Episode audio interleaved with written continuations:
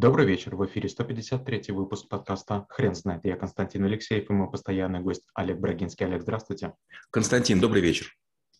Хрен знает, что такое политика. Но мы попробуем разобраться. Олег, расскажите, почему политика – это навык?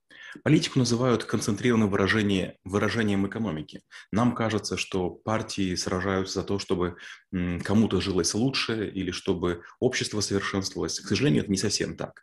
А политика – это достаточно грязная история, в которой все обманывают всех. Лидер политический обманывает своих э, значит, э, однопартийцев, потому что пытается узурпировать и власть, и получить как можно больше себе Э, имущества.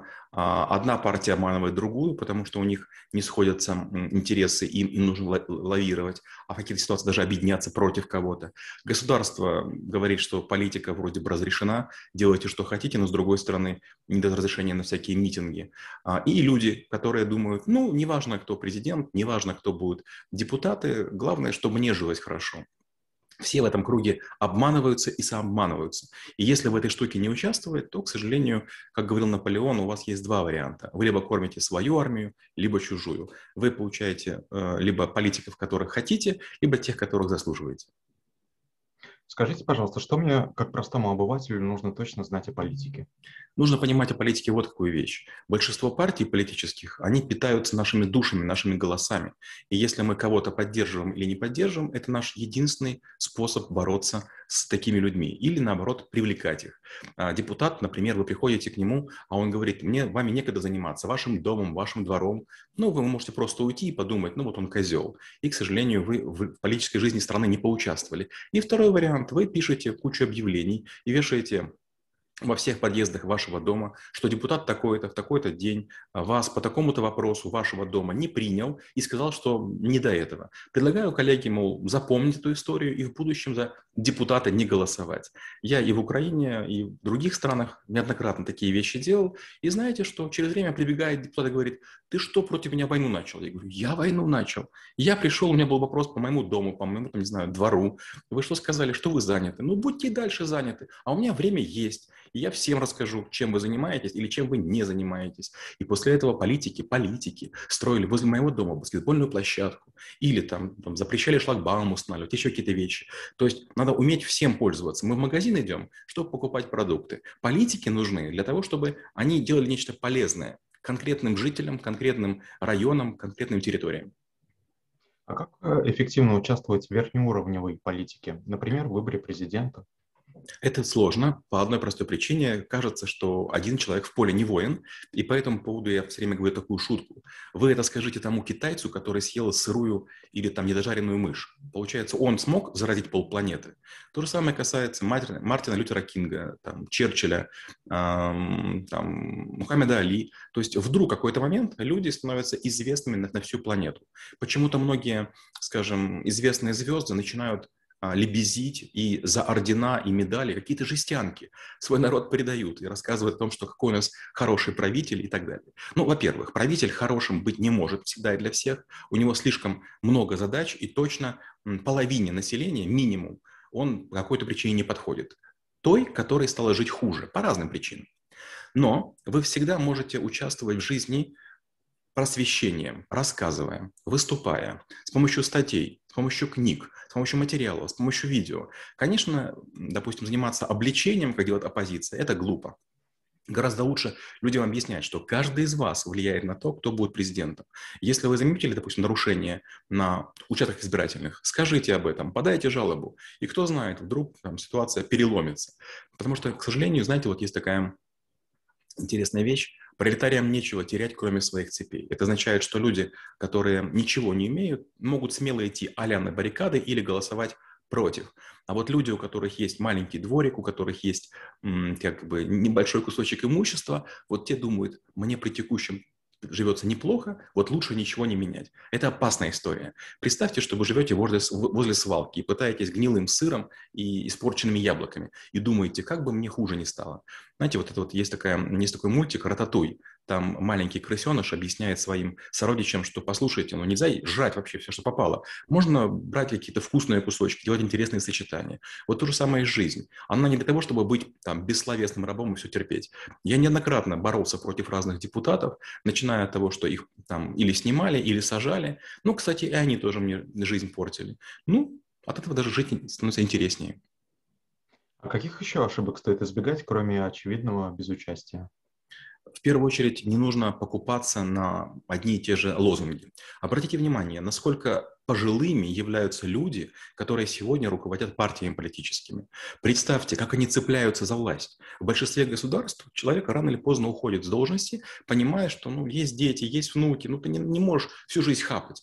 И наоборот, гляньте на, на деятелей, которые находятся, допустим, сейчас в России. На них недвижимости, там, не знаю, сотни квадратных километров. И постоянно эта штука растет.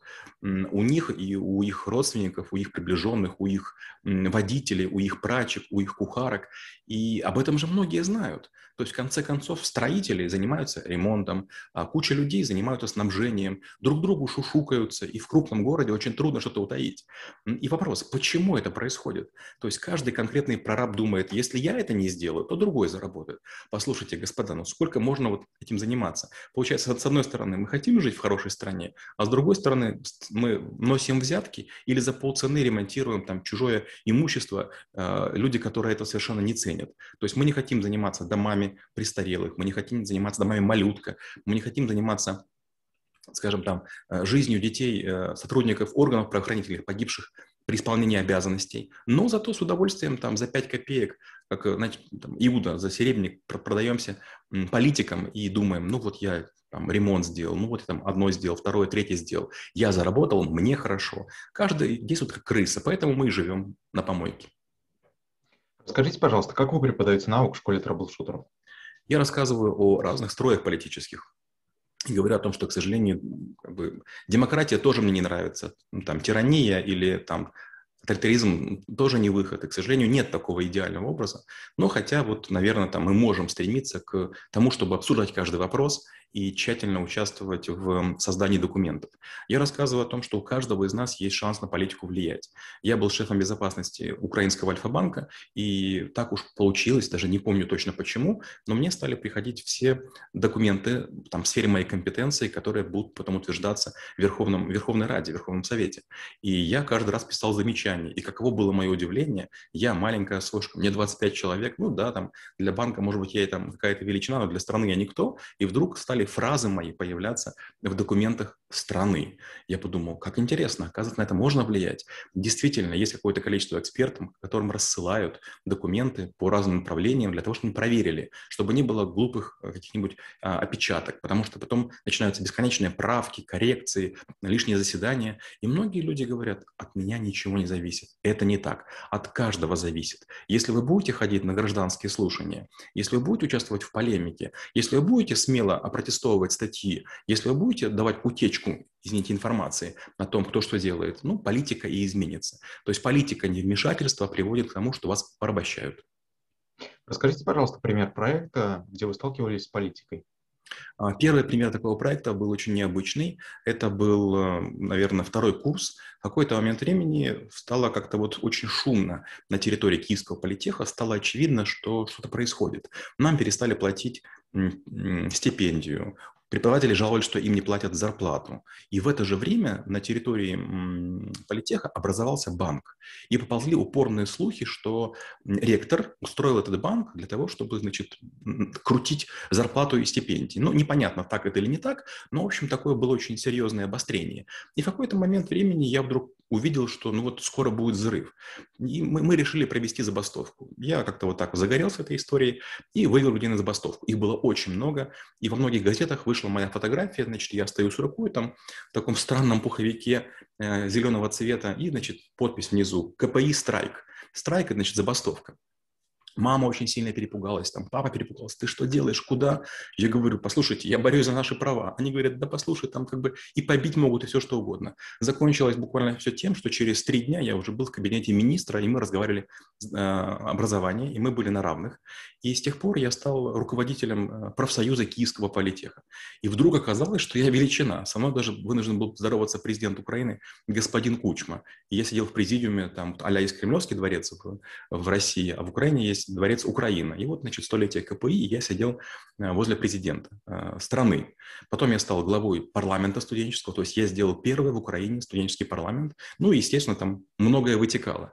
И как, как э, следствие я вдруг стал фигурой, я стал ставить подписи, мы заключали договора с другими какими-то вузами.